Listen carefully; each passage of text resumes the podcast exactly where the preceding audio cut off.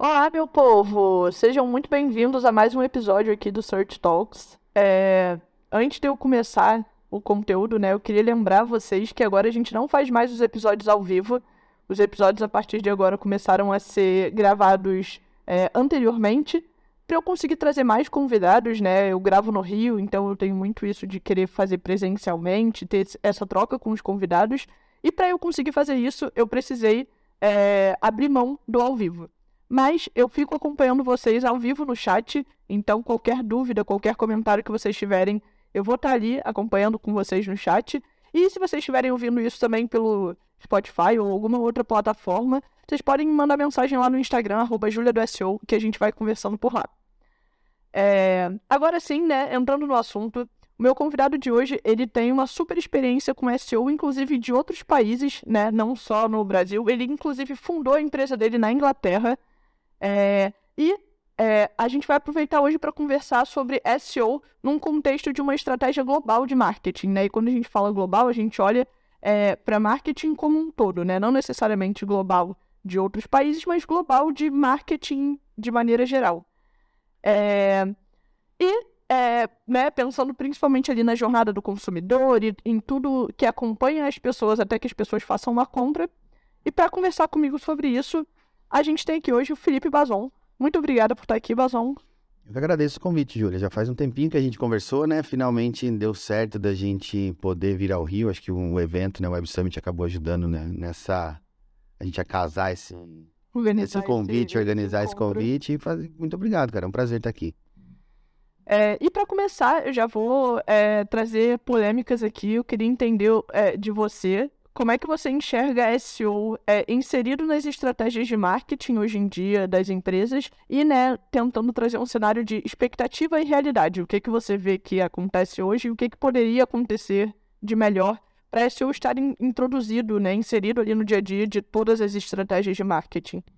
Bom, é, acho que é legal a gente contextualizar um pouquinho, né, para quem está começando agora com SEO, está né, novo na indústria, digamos assim, dos últimos cinco anos. Durante muito tempo, o SEO foi um serviço que ele era contratado e já fazia parte, digamos assim, do mix de marketing digital. Hoje, já respondendo um pouco da sua pergunta, ele deve fazer parte do mix de marketing mesmo, porque tem tudo a ver com intenção. A gente vai chegar lá nessa, nesse ponto. Mas lá atrás, a gente era muito visto ou contratado por empresas, por, pela área de tecnologia das empresas. A gente conversava muito com vamos lá, o CTO, o responsável da área de TI, o responsável do site. Ou seja, durante muito tempo a gente foi classificado como uma técnica voltada para a área de programação, de desenvolvimento, ou seja, uma estratégia mais técnica, ou seja, no, no sentido de ninguém enxergava o valor que o SEO tem para o marketing. E aí esse cenário foi mudando de uns anos para cá, diria de 2015 para frente, 2016, a gente começou a ver que as áreas de marketing das empresas começaram a demandar mais esse serviço, ou seja, a gente passou, em vez de sentar numa mesa de negociação com o CTO, a gente passou a sentar com o CMO. Não necessariamente a gente chega tão alto na organização, mas é onde nós queremos chegar, porque eu acho que é isso. As empresas têm que começar a entender que o SEO não é o só o Search Engine Optimization, ou seja, otimização para motores de busca. O SEO é uma estratégia que tem tudo a ver com a intenção, a intenção do consumidor, o que ele quer naquele momento. E isso, cara, vai nos primórdios do marketing, ou até antes de Kotler. É o, o que, o que o seu consumidor quer. O, o trabalho do marqueteiro não é entender o que o consumidor quer entregar o produto para ele naquele momento que ele precisa comprar o produto. Que momento que é esse? A hora que a gente faz uma pesquisa. E isso que é o que a gente tem que que as marcas têm que entender. A importância que isso tem dentro de uma estratégia global de marketing. Quando eu falo global, né, não é tipo para sua marca que está no mundo inteiro, sabe, pessoal? É, é, a estratégia de marketing da sua empresa. Seja ela uma, uma pequena empresa, seja ela uma marca global. O importante é que o SEO ele deve estar presente nesse momento de desenvolvimento da estratégia. Ou seja, vamos fazer um trabalho de branding? Claro. Vamos fazer um trabalho de awareness com televisão, com rádio. Aonde entra Tranquilo. Aonde entra o SEO nesse momento? Ou seja, como que o SEO pode contribuir? Poxa, nós, como SEOs, eu falo em nome da comunidade como um todo, como agências ou profissionais consultores que sejam, que a gente entende disso. A gente entende como as pessoas pesquisam, gente, nós fazemos pesquisas de, de não só de palavras-chave, mas de intenção de busca, de momento, que tipo de conteúdo se enquadra melhor para aquele tipo de busca. E isso faz parte dessa nova jornada de, de compra, sabe? Então, acho que a expectativa no, nossa como SEOs é de que a gente tem que cada vez mais chegar no CMO, ou seja, mostrar a importância que o SEO tem para as estratégias de, de marketing e quanto, o quanto ela é complementar a tudo isso. Porque hoje, por exemplo, você faz uma. Você tá. Você a gente conversando nos bastidores, você citou o exemplo de. Pô, passei e vi um outdoor falando sobre o Search Talks. O que é um Search Talks? Primeira coisa que tu faz, passa a mão no telefone e vai procurar. O que é? O nome da marca. Ou seja, existe uma conexão entre branding e SEO. Existe uma conexão entre performance e SEO. Existe seja... uma conexão entre marketing offline e SEO. É, muito, muito. Eu estava comentando contigo também nessa nossa conversa nos bastidores. Cara, na Inglaterra você vê muito isso. Você vê anúncios no metrô, aonde tem um anúncio falando sobre o negócio de financiamento ou é, cola para dentadura ou qualquer coisa. Sempre assim, search for, ou seja, busque por ou o nome do produto ou uma iniciativa, porque lá fora os marqueteiros já entenderam que o quê? A busca é a extensão de qualquer anúncio. Porque se o anúncio teve ressonância, você vai pesquisar mais sobre aquilo. Tu pesquisa sobre anúncio que você foi impactado no Facebook, no Instagram, no YouTube? Não. Tu pesquisa no Google. Então, essa é a expectativa que a gente espera que as pessoas comecem a entender, que as marcas comecem a colocar a gente mais nesse, nesse planejamento. Hoje ainda essa realidade não é tão assim. Contudo, está mudando. Hoje ainda assim a gente vê muitas é, estratégias de marketing desconexas, aonde o SEO entra depois, aonde o SEO de repente tem que fazer um negócio. ali, né? A galera do cantinho que tá ali. É, porque, cara, existe um conceito de que o Jason Barnard, que é um, um cara muito conhecido, também tem o Calicube News, que ele tem um podcast bem legal. Ele, ele me falou uma coisa que, cara, eu, usei, eu uso sempre, cara. Até quando eu estava na, na primeira palestra que eu fiz no Brighton SEO, eu comentei isso, ele estava na, na, na, primeira fila, assim, eu falei, Jason, eu vou falar sobre o que você me ensinou, me passou uma vez, que é, hoje o seu cartão de negócios é a página do Google, é o seu principal business card, da sua pessoa e da sua empresa.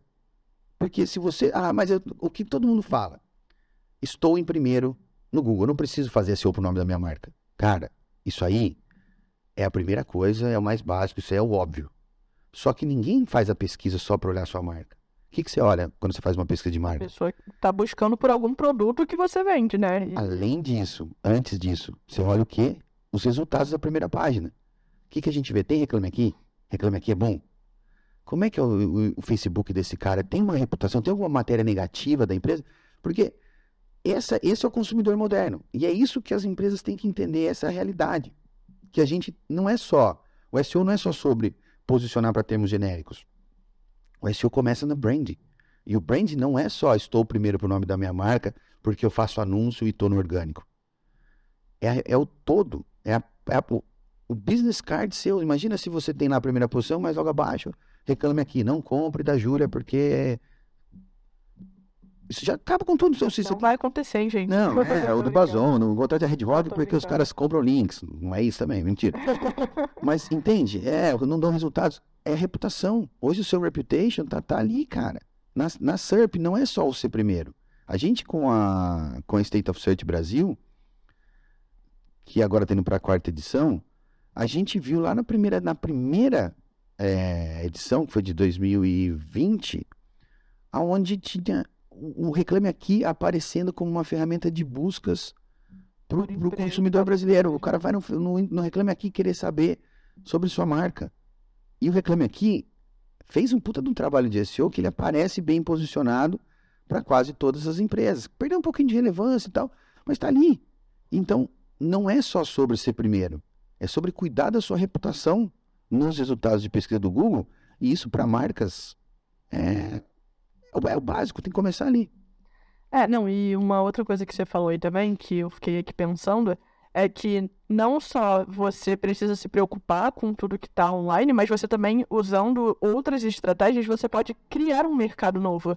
Então, por exemplo, lá na Inglaterra, quando colocam, tipo, pesquise por ABC, a pessoa está criando uma nova busca. A pessoa está incentivando as pessoas a buscarem por uma palavra-chave. Então você consegue, através de outras estratégias, até aumentar a relevância da sua marca e das buscas pela sua marca e criar um novo nicho, uma nova palavra-chave, ou enfim, qualquer outra coisa, né? Que hoje em dia as pessoas pensam, ah, SEO é limitado porque se depende da busca das pessoas, porque se depende de um volume de busca, não sei o quê. Não, você pode criar isso, você pode criar um mercado, você pode criar toda, toda essa parte se você souber usar a estratégia de marketing de maneira geral e inserir SEO nisso, né?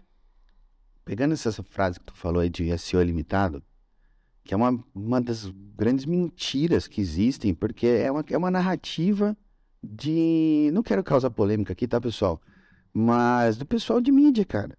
Porque é, é uma ferramenta poderosíssima. Por que, que é limitado e você gasta um milhão de reais por mês com busca paga? É busca. Como é que é limitado? É o mesmo poder a que o senhor tem. buscou de um lado. É o mesmo poder, cara. Por que, que a gente está ali cobrando 5, 10 mil reais por consultoria? E os caras querem o mesmo resultado. Sabe? Não é limitado. É muito poderoso, na verdade, o, o, o search como um todo. Eu, eu acredito que as, uma coisa complementa a outra. Hoje, em, em um mundo onde o nosso attention span, ou seja, a nossa janela de atenção é muito curta, quanto mais visibilidade você tiver, ou seja, quanto mais território. Né? Ter, pensa, no, pensa na SERP como uma, um território. Quanto mais você conseguir terrenos nesse território, melhor vai ser sua visibilidade. Então, você tem que estar no anúncio pago, você tem que estar nos resultados tradicionais. Hoje você tem o box, as pessoas também perguntam. Hoje, se você parar para pensar, não dá mais para ficar, aparecer duas, três vezes na SERP com, o mesmo, com a sua página. No resultado tradicional. Mas tem um busca paga, tem o tradicional, tem as pessoas também perguntam. Tem uma série de SERP features hoje, é, de elementos tem visuais. Tem digital PR, que você pode entrar aparecendo de outras maneiras, né? Exatamente. Hoje, se você faz uma busca por, por Hedgehog Digital, ou só Hedgehog, a gente aparece no nosso site, o site da Inglaterra, e uma série de matérias que, quando eu trouxe a Hedgehog para o Brasil, eu fui fazer um trabalho de PR.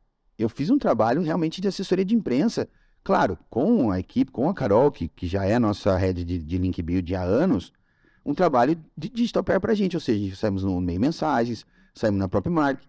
Algumas dessas menções, não um trabalho de pagar para link, mas um trabalho de pagar para exposição. Eu precisava disso. Porque... Para buscarem a sua marca e terem lá comentários Sim, de Entende? Empresas, isso, só, isso é a diferença de um trabalho de digital PR para como um todo de marca, como awareness, e um trabalho de digital PR voltado para link building. Acaba, as coisas acabam convergendo sabe? Mas o importante é isso. Às vezes, uma, uma estratégia que você tem que pensar é na marca, criando sua reputação. Acho que na quarta-feira a gente estava falando sobre isso, né? você falou da menção. Às vezes, eu pagar para um público editorial no meio mensagem, que é uma, uma puta de um site com uma reputação muito grande dentro do meio de marketing, é conhecido como uma entidade pelo Google no segmento marketing, consequentemente SEO, faz total sentido para minha marca, porque isso eu vou ter a menção aquilo que tu falou, o Google entendeu, poxa, o meio mensagem menciona a Hedgehog, a Hedgehog tem um link no e-commerce Brasil e tal. Tudo isso vai construir essa nossa autoridade, que é o que a gente tem que chegar. Hoje a gente tem que pensar em entidades, que é o Entity Search. Desde 2015, quando o Google muda o seu algoritmo para que ele não seja só baseado em strings, ou seja, no query, na palavra-chave, e sim sobre fins. Então tem até um artigo do. Depois a gente coloca o link no, nos comentários aí para vocês, que ele fala assim, Google, agora o Google não é mais it's not about é, strings, it's about things. O things é o entity, são entidades. Com as entidades, o Google consegue estabelecer uma relação de relevância e autoridade e, consequentemente, melhorar o seu algoritmo, eliminando as possibilidades de manipulação. Hoje em dia, não adianta mais você fazer um monte de link, não é qualquer link que funciona. Antigamente, sim até meados da década de 10, parece que a gente está falando esse podcast passado, né, galera? Antes da guerra. é, uma coisa mais histórica de SEO, a gente entrou aqui na aula de história de SEO. Sim, é, exatamente. Sim, qualquer tipo de link funcionava, porque o Google não conseguia filtrar isso. Uma vez que ele estabelece a relação entre, entre as entidades, da onde vem aquele link, qual que é a relevância daquilo para para determinado exatamente para determinado segmento nicho né? Amigo hoje você pode dizer, ah PBN funciona ainda. Cara tem gente tipo sim pode ser que sim. Eu já vi casos, existem casos, depende do que você for fazer. Como, um, pelo menos para os clientes que a gente atende na Red Hall, a gente está falando com algumas marcas, com e-commerce, dificilmente isso funciona, porque aqueles sites, por mais, auto, por mais visibilidade que eles tenham em termos de, de tráfego, de uma PBN, eu quero dizer, por mais que o DR seja 80, ele, o DR 80 não quer dizer que ele tem um PageRank 80, que está dentro do conceito de entidades do Google dentro do segmento de SEO. Com, quando ele muda para o Entity Search, que é hoje a evolução que a gente está vendo do, do algoritmo, essas coisas, essas manipulações passam a ficar mais difíceis. Não vou dizer que não funciona, tem um cara. Depois a gente pode até falar um pouquinho sobre Black Hat White Hat, porque o meu conceito ao longo dos anos evoluiu muito em relação a isso, no sentido de que não existe certo e errado, tá?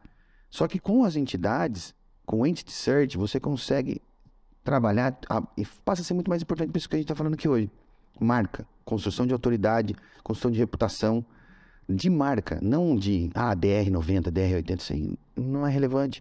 E a gente viu isso. É, dependendo do nicho, um DR40 vale mais do que um DR95. Tipo, é isso. É, são nichos, são é, situações.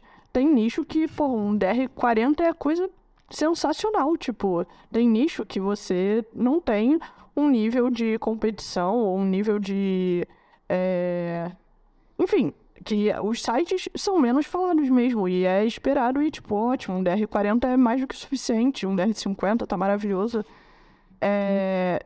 Então, tipo, você falar, olhar para uma métrica só, que na minha opinião é uma métrica até um pouco de vaidade, que é o DR. Não serve pra nada. Exatamente, tipo.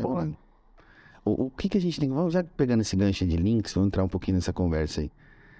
Cara, esquece DR, cara. Você tem que olhar o que? O site, como, como que você determina que o site é, uma, ele, é, ele é autoritário? Não é pelo DR. É o quê? Pega um blog, sei lá, sobre SEO. Você quer um link de, você quer links bons de uma área de SEO. Pega aquele blog lá que você quer analisar, vê para quantas palavras ele ranqueia para os termos relevantes ao que a gente está querendo trabalhar. Ou eu quero um link de blog de marketing. Aquele site ranqueia para bem para marketing, o que é marketing, exemplos, tá, galera? Vamos expandir um pouquinho mais, não dá para a gente falar sobre tudo o que a gente tem que olhar. Qual que é a estimativa de tráfego orgânico desse cara? Para isso você pode usar o SEMrush, pode usar outras ferramentas como o SimilarWeb, mas o SEMrush já te dá uma boa noção do que você precisa entender. Por quantas palavras? Quantas palavras eles têm no top 3? Porque às vezes você dá, ah, arranquei para mil palavras. Só que tá tudo na da 50 para baixo. É. Quantas palavras boas ele tem no top 3? Se você fizer uma busca pelo nome do blog, ele tem o knowledge graph já, que é aquele quadradinho que aparece, aquele retângulo que aparece do lado. Isso é uma, isso é uma característica de que já é uma entidade. Sua marca aparece assim, o seu cliente, o seu blog, sabe? Busque por sinais, a, ver, a verdade está na SERP, tá? É ali que você vai definir se aquele cara é, é, relevante e aquele link que você conquistar ali vai realmente ajudar no seu negócio.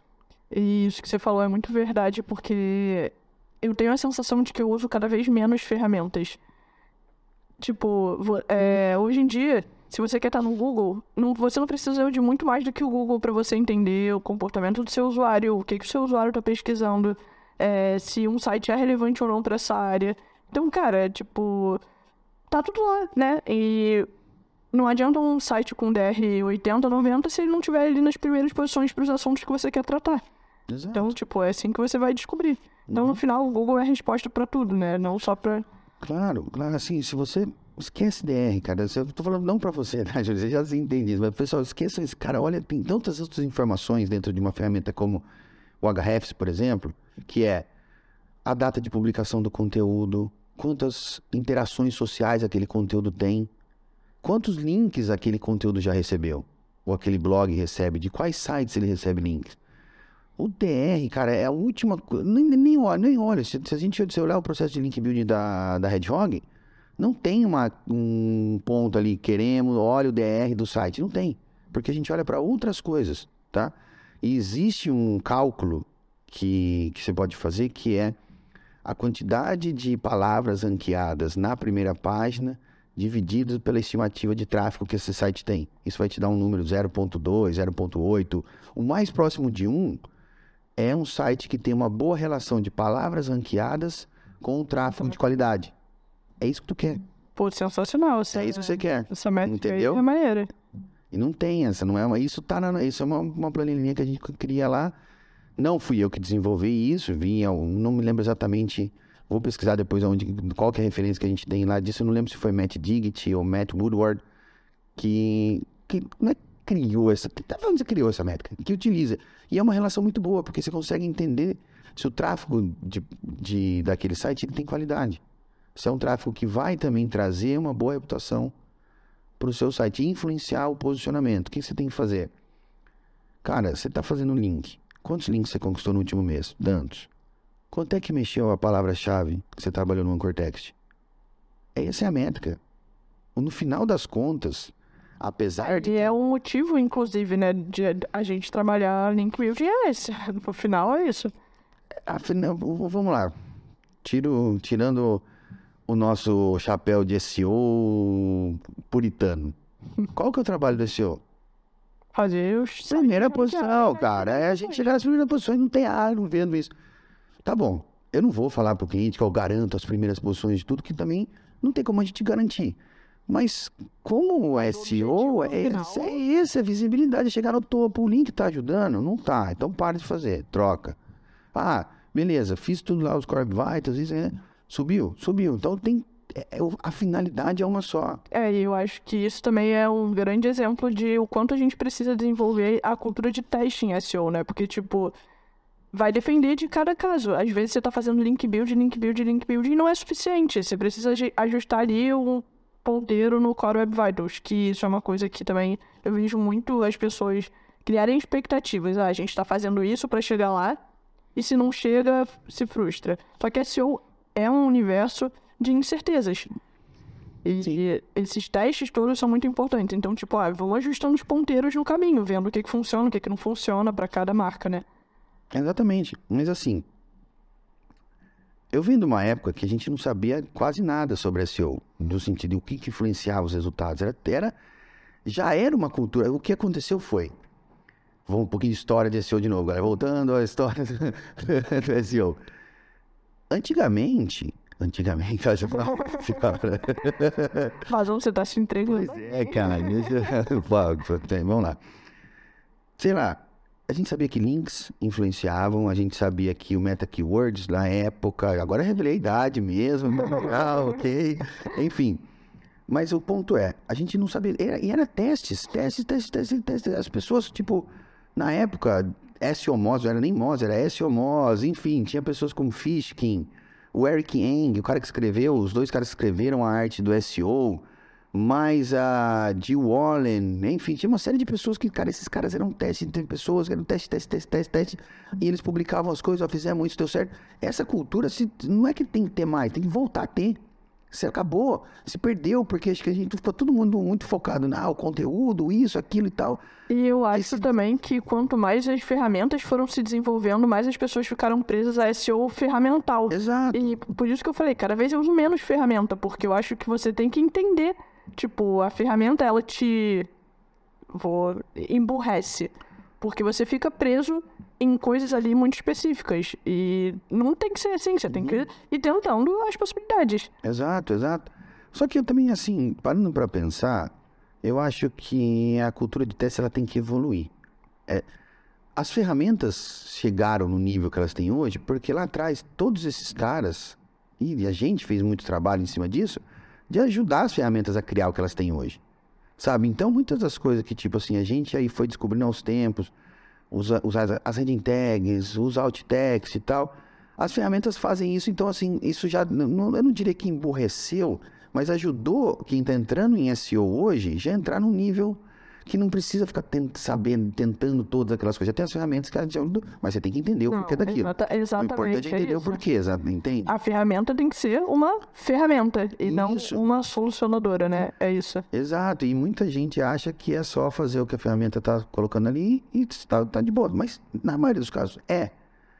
E host à parte, que não é uma, não tem nada a ver com isso, mas não é só pega... verdinho? É, né? Tudo bem, se tu seguir o, o passo a passo que, que a gente. toda a vida, já fica verdinho, você não precisa nem olhar pro Yoast. Tira palavra no título, palavra no H1, tá na, no RN. Né? Enfim, que é o que é o que o Beabá antes de existir um Yoast, por exemplo. Mas o, o, lance é, tipo, você pega um site audit da SEMrush, por exemplo. cara, ele faz uma análise dos elementos assim mais importantes que você precisa saber para que o seu site esteja em conformidade com o que entende-se ser as melhores práticas de SEO técnico e on-page. Sim. Ele vai desde o robots, ele analisa o seu sitemap, ele fala se você tem erro de dados estruturados, analisa os core vitals. Mas onde eu queria chegar é, antigamente, o Google não era tão aberto com, como ele é hoje em relação ao o que é o que é e que não é fator de ranqueamento. Eu venho de uma época que, tipo assim, se o Google falasse que link era fator de ranqueamento, uau, link, link, link, link. Aí, cara, eu não entendo porque as pessoas ficam tão obcecadas ou tão, sei lá, com medo do, dessas, dessas coisas como performance, core vitals, usabilidade. Amigo, se o Google falou que é fator de ranqueamento, vai lá e faz. Não interessa se é ou não é. Eu comecei, eu vou lá e faço. O Google falou, cara, pô, vou ficar discutindo com o Google? E eu queria, na minha, minha época, eu queria que o Google falasse que, que, que, que é um fator de ranqueamento. Só que, aí pra gente talvez voltar para o nosso, nosso comércio, mas é, esse, esse ponto é bom, porque antigamente as, as atualizações eram para combater quem estava tentando manipular os resultados, tá? Pinguim, Panda, mas na verdade, do Panda para frente em 2010, se você fizer uma análise cronológica de todas essas, criar uma timeline dessas atualizações até agora, vai do, do Panda ao Page Experience, certo? Ou Helpful Content. O que, que elas têm em comum?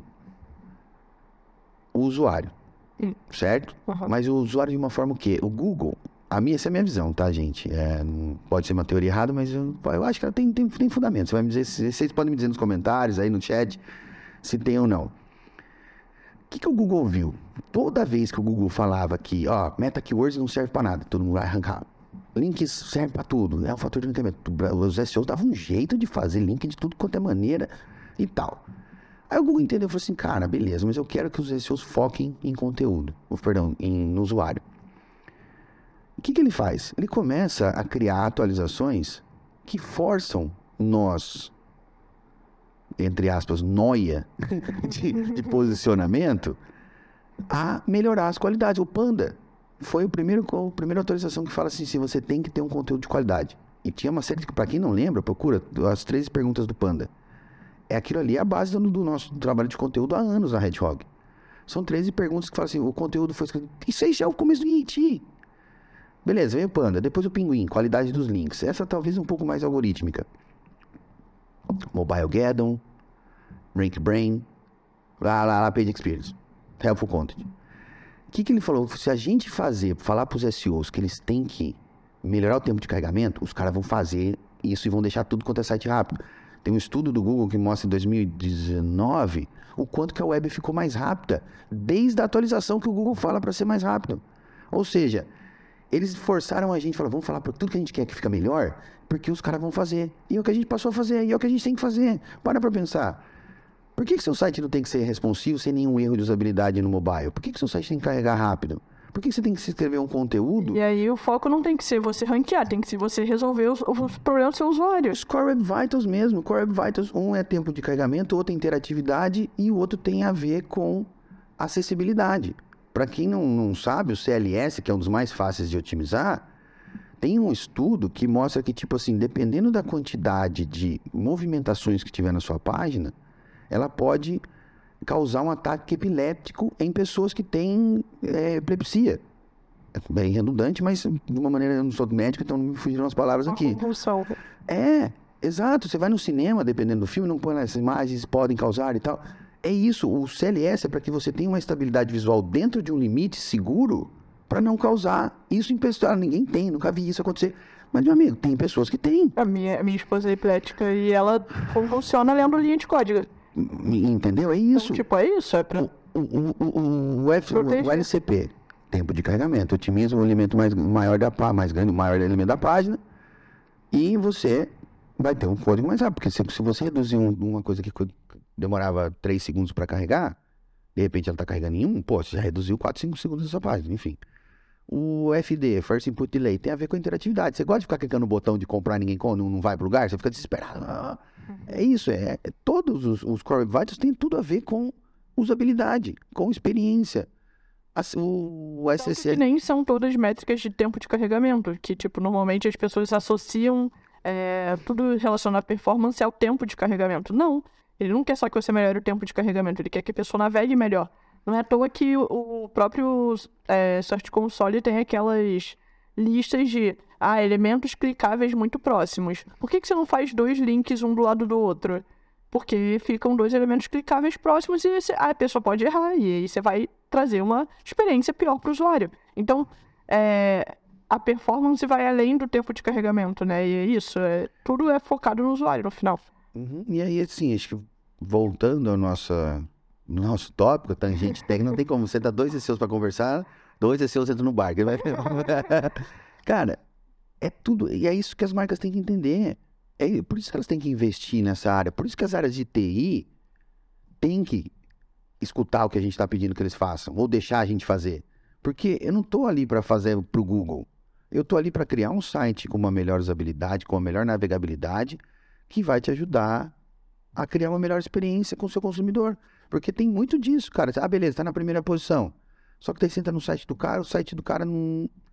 Para sua marca é ruim. Você tem que entender isso. Então, a experiência. É, a percepção de marca no final impacta. Pois é, você não. Você, pô, você fez, você fez, foi impactado pelo anúncio, fez a busca, encontrou a marca, entrou num site que é bom, que é irado de navegar e tal, te- uma diagramação bacana, um conteúdo bom, informativo, imagens, vídeos, fácil de navegar. Cara, você acaba comprando mais do que você comprar. Com toda Ou você, você passa a falar da marca para outras pessoas, aí entra o poder do word of mouth. E aí, é, por exemplo, em e-commerce, que é a grande questão dos e-commerces, as pessoas acreditam que seja preço, para de ser preço. Eu não, eu não, eu não procuro, por exemplo, produtos é, que eu quero comprar em e-commerce para fazer busca e navegar pelo site na Americanas, por exemplo, porque eu acho o site da Americanas um site que não é, é funcional para Coitado da americana, já tá falindo, já você vai poder fundar os caras, Julia. pior que eu trabalhei lá e eu tô aqui, ó, Opa, batendo em cachorro morto. tá, pra tô faltando um acerto aí, eu acho, né? Não, mas não é, porque eu, eu, eu, eu como usuária, por exemplo, o vermelho da Americanas é uma coisa que impacta a minha visão, não, não é um lugar que me deixa confortável de ficar navegando. Se eu tiver que comprar um produto rápido na Americanas, eu vou comprar. Mas eu não vou ficar navegando, passeando por um site que eu não consigo ficar confortável visualmente. Uhum. Já, sei lá, a Amazon, a Amazon me manda um push e eu abro pra ficar olhando quais são as promoções do dia, porque eu gosto de navegar pela Amazon. Então, você criar uma experiência de navegação que você veja que seu usuário tá satisfeito, eu tô falando de cor aqui, eu não tô falando de SEO. É cor. Mas, é, tem a ver com a acessibilidade, porque gera impacto. você acha que a acessibilidade não é um fator que o Google analisa? Total. Eu tenho certeza Não é à que toa sim. que Eu tenho todo certeza que fala do Alt, só que o Alt é só uma das coisas pequenas ali de sim. acessibilidade. Coisa, o Alt é o Exatamente. o contraste. O próprio W3C tem uma série de, de sugestões para o código que também são, são importantes para a sua acessibilidade. Uma coisa que eu aprendi no SEO por Elas, que eu, desculpa, não lembro o nome da, da palestrante que falou sobre acessibilidade.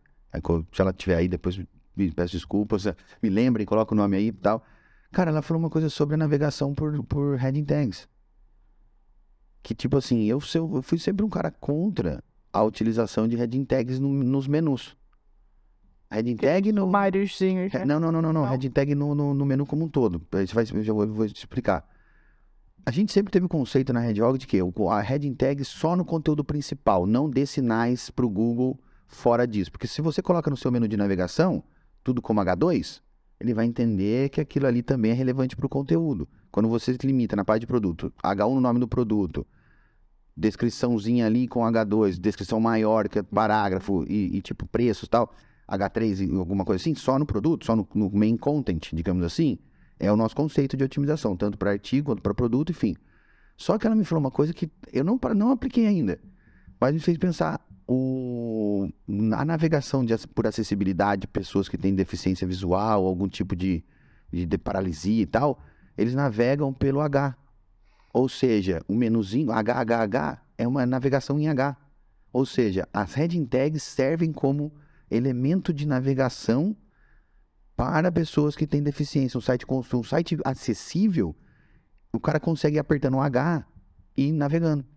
A mesma coisa dentro do código, esse de jump to content, aquele código linkzinho que ninguém vê. Às vezes quando você vê, abre o código para ver a o, ver o código da página, tá ali aquele Código jump to main content. Ele pula as, as informações, entendeu? Isso tudo.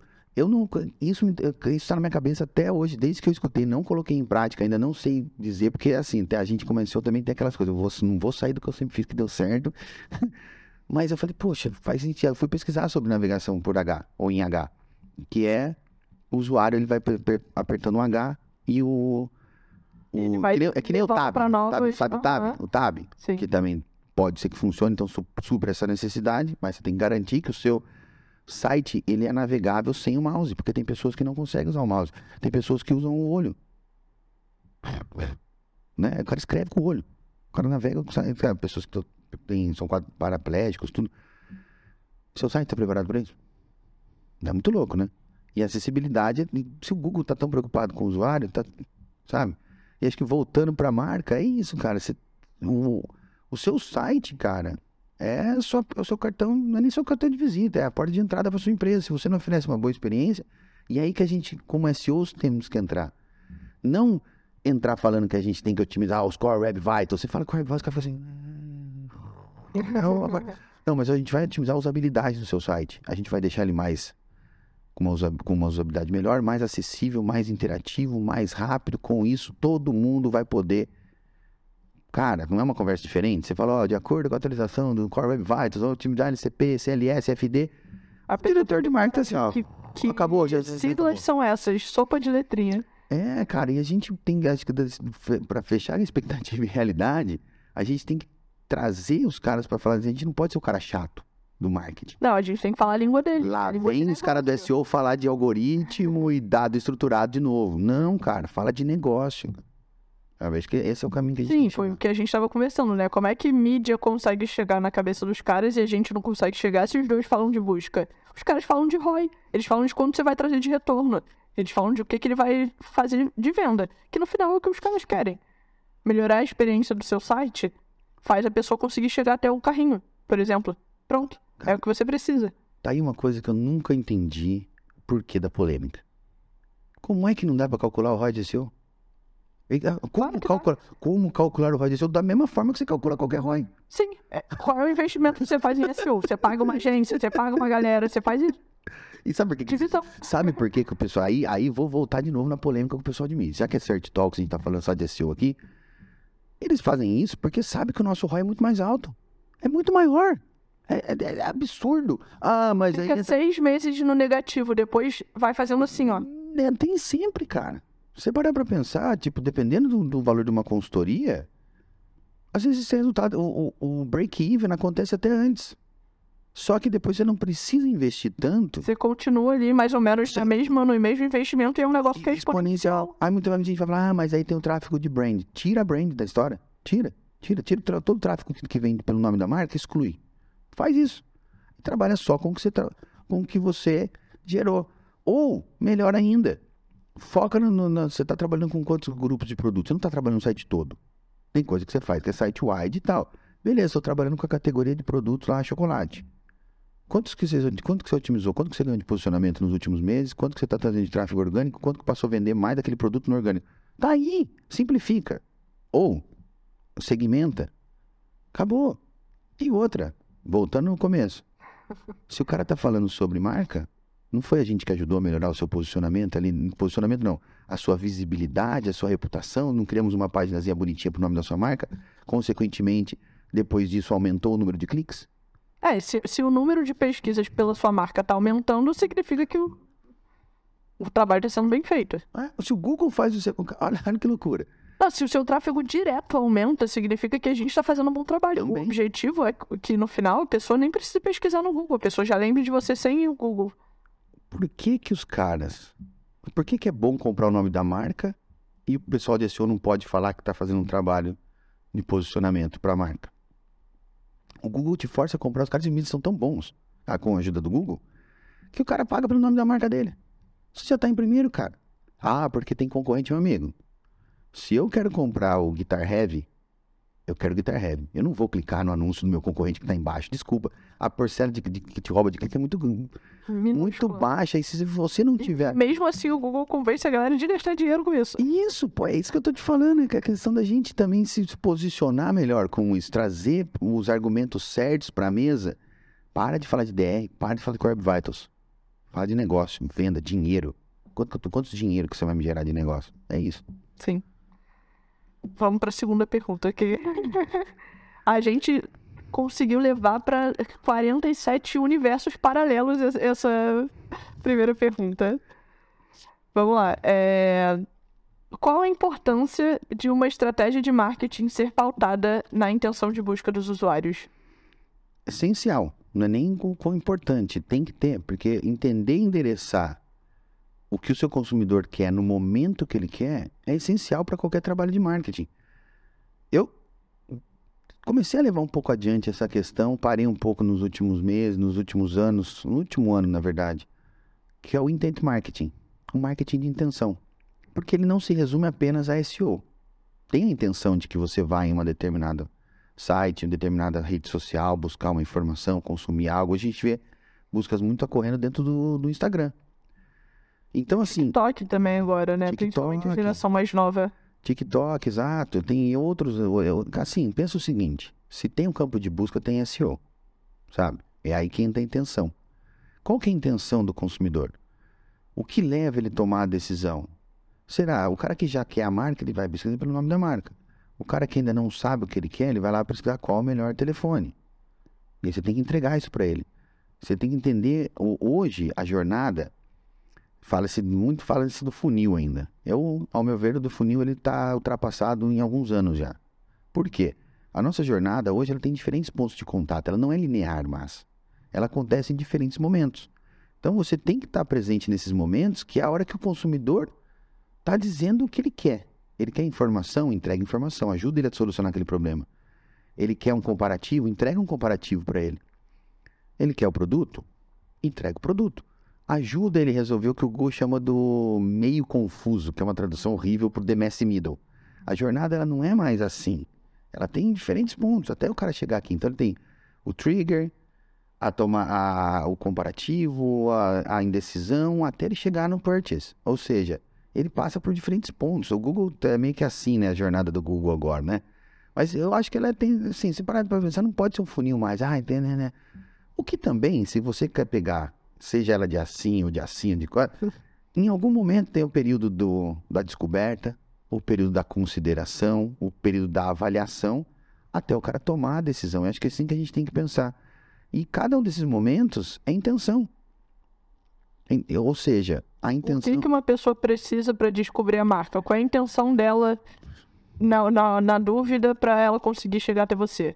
Depois, qual é a intenção dela quando ela tá considerando os fatores, né? Aí Isso. Você vai quebrando por isso. Sim, e assim, é... cada vez mais eu vejo que as pessoas estão se preocupando com intenção de busca, e aí eu, o que eu sempre falo é: leva para além da palavra-chave, leva para você, como usuário. O que, que você teria de dúvida se você quisesse hoje começar a praticar ciclismo? O que, que você tem de dúvida? Tipo, eu. Primeiro, que tipo de ciclismo tu vai fazer? Exatamente. Mountain Bike, é, é, é, na, na- na pista, né? Sei lá como é que chama. É, não- Um speed. Foi o exemplo mais aleatório, porque eu não tenho a menor noção de nada sobre ciclismo, mas, mas é isso. Então, tipo, o que, que eu pesquisaria? Primeiro, é seguro? Eu não sei, eu sou, eu sou medrosa. Eu não ia fazer um esporte que não é seguro. Então, tipo, será que é um conteúdo que você tem que trazer? Se você é uma marca que fala de vários esportes, talvez sim. Se você é uma marca que fala sobre ciclismo, será que sim? Faz sentido você se conectar com o seu usuário dessa maneira? E você vai começando a entender quais são as perguntas que os usuários podem ter num processo de definir até a compra. Porque você passa por várias questões até você fazer uma compra. Uhum. Aí, é, assim, intenção do usuário. Intenção de busca. Quem busca? É o usuário, sabe? E essa integração que é importante, esse ente- entender o que o consumidor quer. Porque isso é SEO. O SEO é o quê? Fazer, colocar o seu produto e serviço na frente do consumidor no momento que ele está buscando por ele. Cara, não é SEO, isso é marketing. Isso é o que todo marqueteiro quer. No momento que o meu consumidor tem, tem a necessidade ou está pensando em consumir o meu produto, vamos falar de necessidade. Tem necessidade do meu produto? Aonde que eu impacto ele? Aonde que ele vai buscar essa informação? Na internet. Na internet, que na verdade é o Google. Ou, qualquer outro buscador. Tá? Seja ele Bing, é um buscador.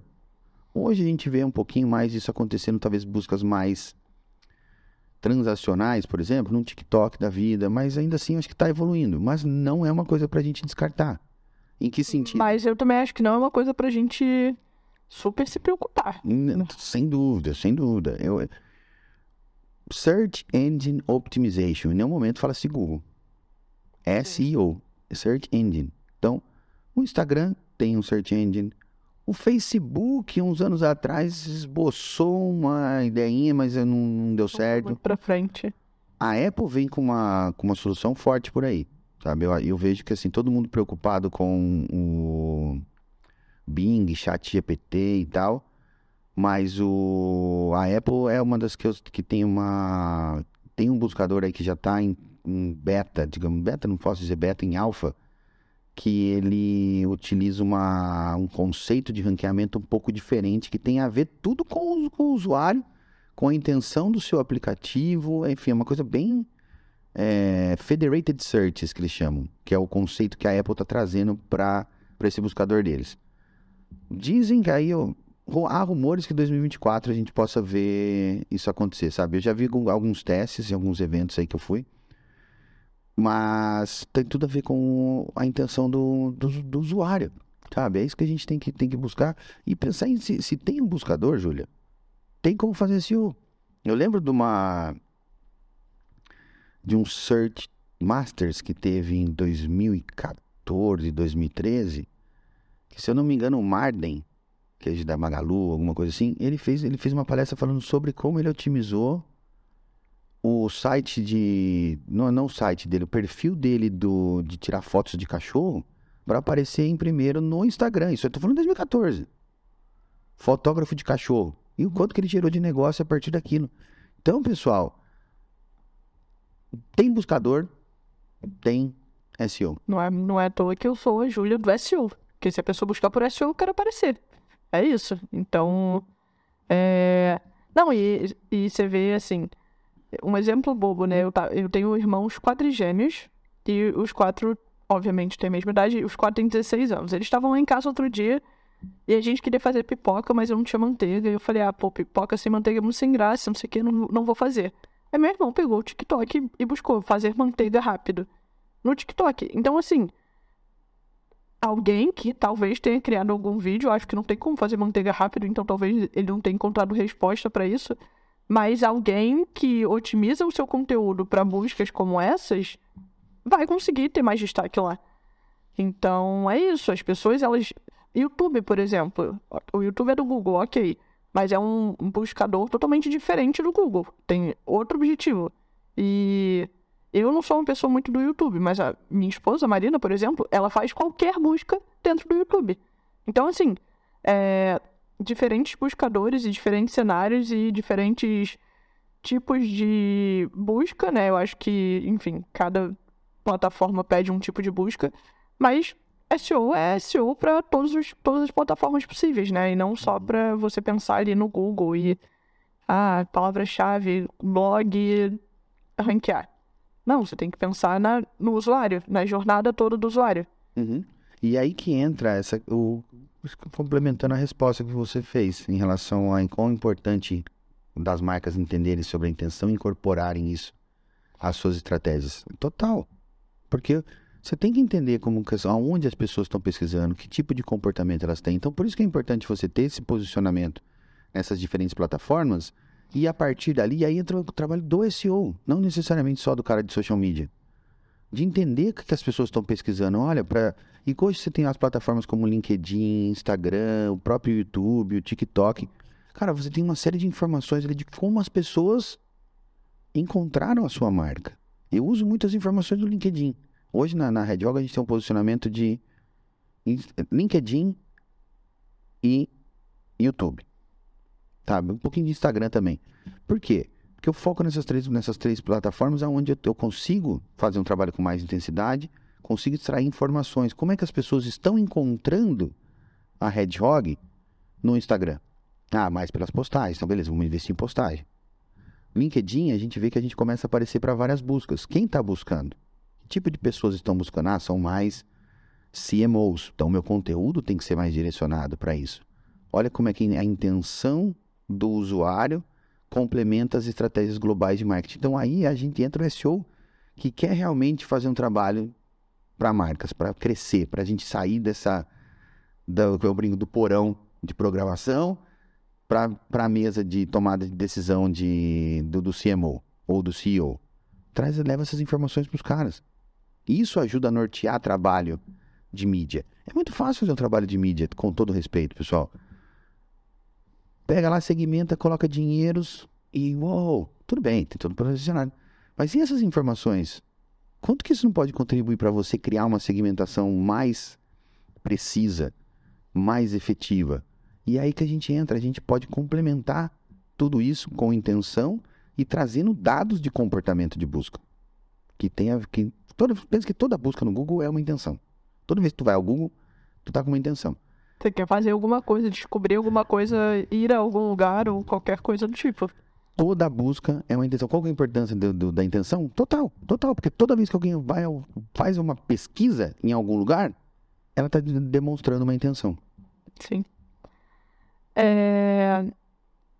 E aí, eu vou inverter a ordem aqui das perguntas, que eu vou deixar uma, uma pergunta aqui para o final.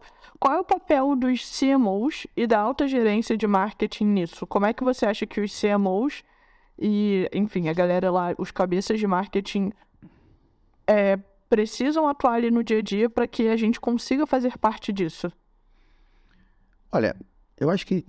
Eu acho, não, eles estão fazendo isso, sabe? Eles estão começando a enxergar o quanto que. Porque hoje você vê CMOs já mais modernos, digamos assim, até que o próprio CMO é uma coisa que acabou vindo junto com o marketing digital, já existia o cargo, mas não era tão difundido, né? Essa não era tão popular, ou era diretor de marketing, gerente e tal. O CMO já, vem, ele já é um profissional que ele tem o digital mais difundido dentro da carreira dele, dentro dos conceitos de trabalho dele, consequentemente é um cara mais analítico, é um cara que analisa mais dados, ele já é um cara mais orientado a dados. Então, esses profissionais, eles já estão começando a ver, eles já veem isso e falam assim, poxa, vamos investir mais nesse canal. Precisamos de SEO, precisamos do marketing orgânico. E, é, e é daí que está vindo essas, essas informações. Então, o cara que ainda não está vendo isso, passa a dedicar um pouquinho mais de tempo a olhar os dados do seu tráfego orgânico. Não só o quanto você está gastando de mídia, quanto que está voltando. Começa a entender, ah, mas eu não faço SEO ainda, minha empresa nunca investiu nisso e tal. Mas olha os dados. Os dados do tráfego orgânico, se a sua empresa já tem uma certa reputação, um certo tamanho, você vai ver tráfego. Estou falando de CMO, então CMO de empresa grande, porque o mercadinho não vai ter um CMO. Vamos partir desse princípio, certo?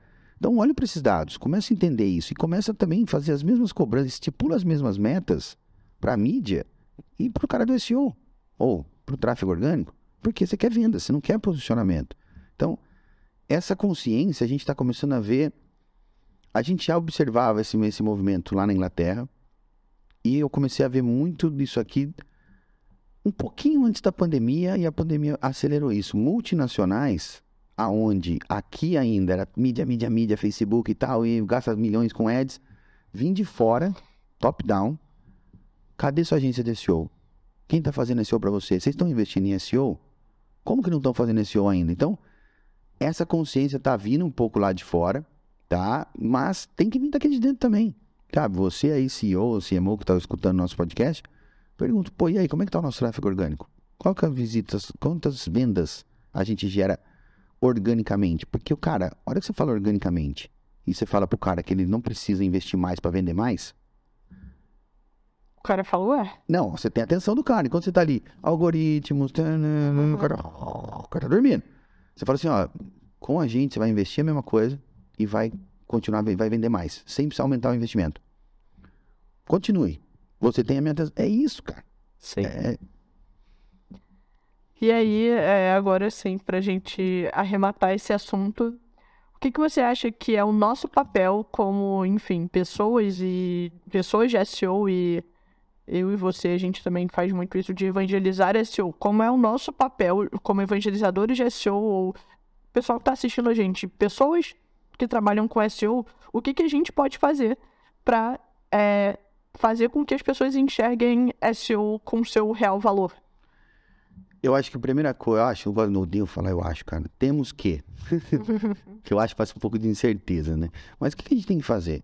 Cara, falar a mesma língua que as outras frentes de marketing falam. Primeira coisa, cara, quer vender mais SEO, quer ganhar reputação, quer ganhar autoridade, não chega numa reunião falando do, da atualização do algoritmo.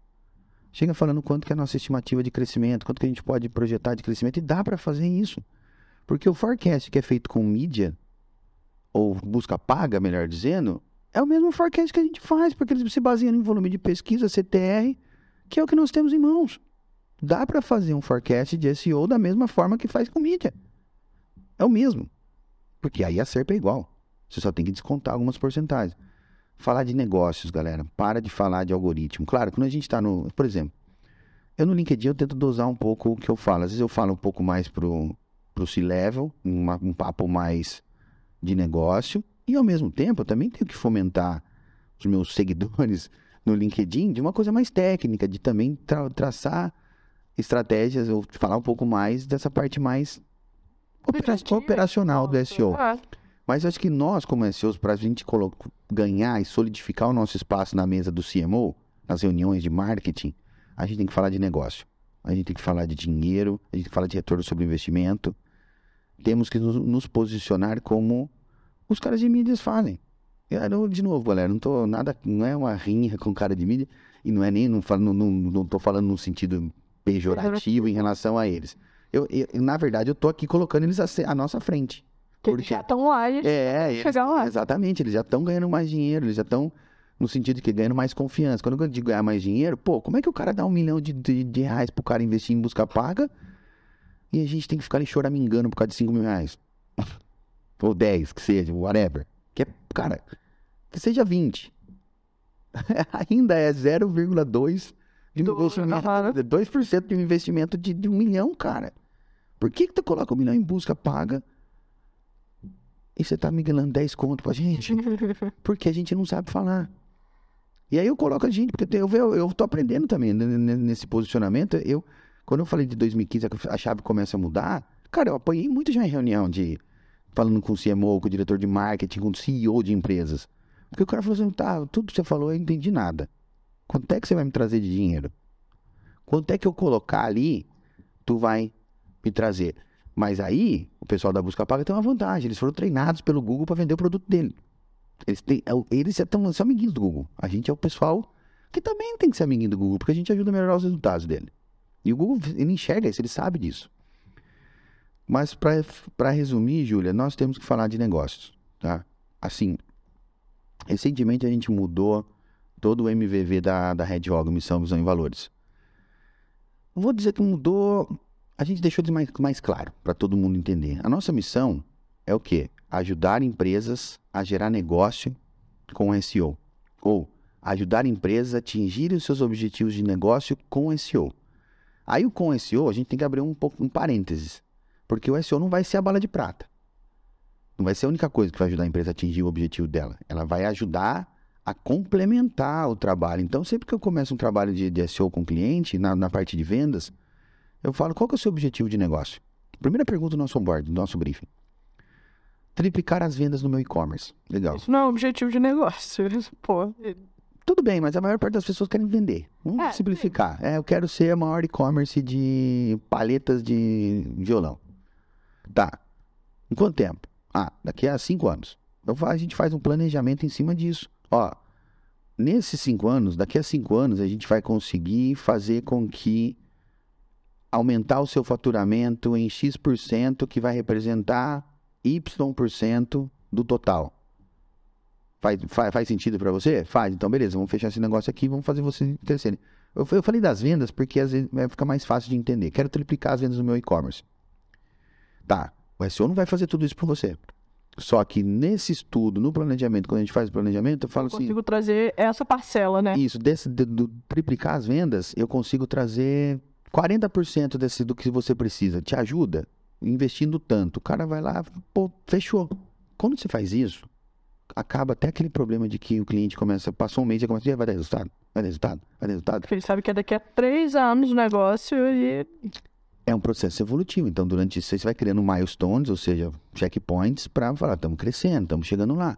Com isso, cara, a gente acaba com todas as incertezas que existem com, com a nossa profissão, as incertezas com os possíveis resultados, porque você faz um planejamento, mostra para o cara e você vai evoluindo junto, que é como, como mídia funciona. Não é da noite pro dia que os caras entregam um ROI de 10, de 20, de 30.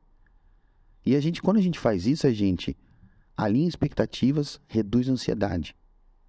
Porque se você é um dos grandes problemas com SEO, porque a galera é. Primeiro que eu vejo que as pessoas já são meio descrentes com SEO, por isso, porque é sempre o médio a longo prazo.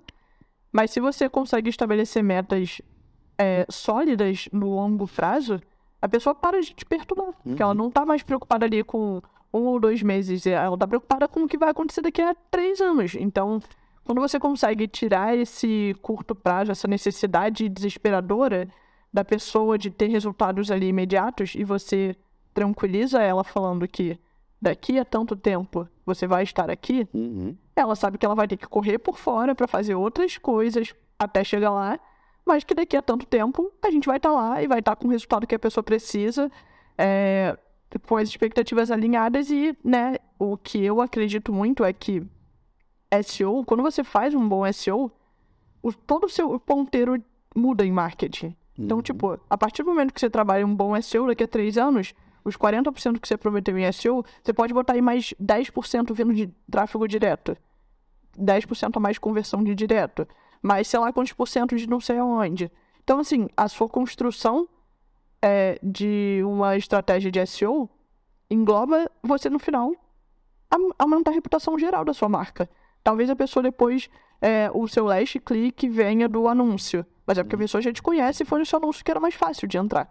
Sem dúvida. Então, SEO consegue construir todo esse caminho a- até a marca ser realmente conhecida pelas pessoas. Uhum. É, isso já é um assunto para um outro podcast que é um- a atribuição. Eu falei muito de Lost Click, total. A gente tá, o mindset nosso é Lost Click. Mas tem, sem dúvida, se você parar e analisar os canais de atribuição, quantas pessoas entraram pelo orgânico e depois foram convertendo direto? Quantas pessoas entraram no orgânico e depois talvez entraram na rede social da empresa, da rede social da empresa veio e converteu? Né? Ou, ou quantas pessoas entraram pelo orgânico, fizeram uma venda pelo orgânico e depois continuaram comprando no direto. o lifetime velho também do cliente é muito maior. Isso, isso a gente vê assim que a, a fidelização do cliente que vem do orgânico, se ele teve uma boa experiência, e geralmente quando ele compra ele já teve aquela experiência, claro. Tem entrega, tem todo um outro processo que daí, pessoal Que é o marketing, a gente precisa de vocês aqui também, né? Que tipo, não adianta nada. Pô, o site tá lindão e tal, comprou, chega amanhã. Aí chega daqui uma semana. Ou o produto chega ou chega quebrado, ou É, comprei um iPhone e veio um tijolo. isso, pois é. Aí, aí que é. Resumindo, aí que a gente se conecta. A gente pre- precisa da gente, mas você precisa do, do- da outra frente também, porque senão não adianta nada ter um site lindo, maravilhoso, rápido, usar, us- com uma boa usabilidade e o produto não ser bom. Pedro Dias fala muito disso. SEO não corrige, não conserta seu produto. E é, você, o SEO não vai deixar o seu produto melhor. Bom marketing não vende produto ruim. Exatamente, exatamente. Até, em alguns casos, pode, pode até vender, mas É, acho que um bom marketing vende até a mãe, né? É por aí. Mas o SEO não vai deixar o seu produto melhor. Eu Sim. posso fazer o seu site, criar uma boa experiência. Mas se o seu produto não satisfazer ou endereçar o que o seu consumidor quer, ou os seus consumidores, durante. É, não, é, não, não espere que a gente vá solucionar tudo, né? É, exatamente, é isso. Mas enfim, muito obrigada pelo papo, Bazão. Foi muito legal a troca. Eu acho que assim, é, a gente conseguiu não só trazer para as pessoas essa visão de encaixar SEO no, no dia a dia do, da rotina de marketing de uma empresa, mas também de mostrar, tipo, soluções. A gente falou aqui de exemplos, falou de situações, então foi um papo muito enriquecedor. Espero que vocês tenham gostado aí também, pessoal. É, mais uma vez, muito obrigada por ter topado conversar aqui comigo. E fica aí o convite já para a próxima a gente vir e falar sobre o Last Click. Quando você estiver de novo no Rio, a gente já tem esse, esse papo aí marcado. Não, agora quem vai fazer o convite sou eu. Então tá. A gente falar lá no Don't Panic. vamos, vamos sim. Se quiser ir para Floripa, muito bem-vinda, vai ser muito bem recebida. Mas a gente faz online também, então vou deixar aí, a gente vai conversar aí uma data e fiquem ligados. Daí vai sair também uma conversinha da Júlia aqui no, no Don't Panic. Isso aí, então já aproveitem e vão lá no YouTube do Bazão também, Don't Panic Organic. Já se inscrevam lá e acompanhem aí nós dois nas redes sociais. Obrigada mais uma Eu vez. agradeço, Júlia. Tchau, tchau, pessoal.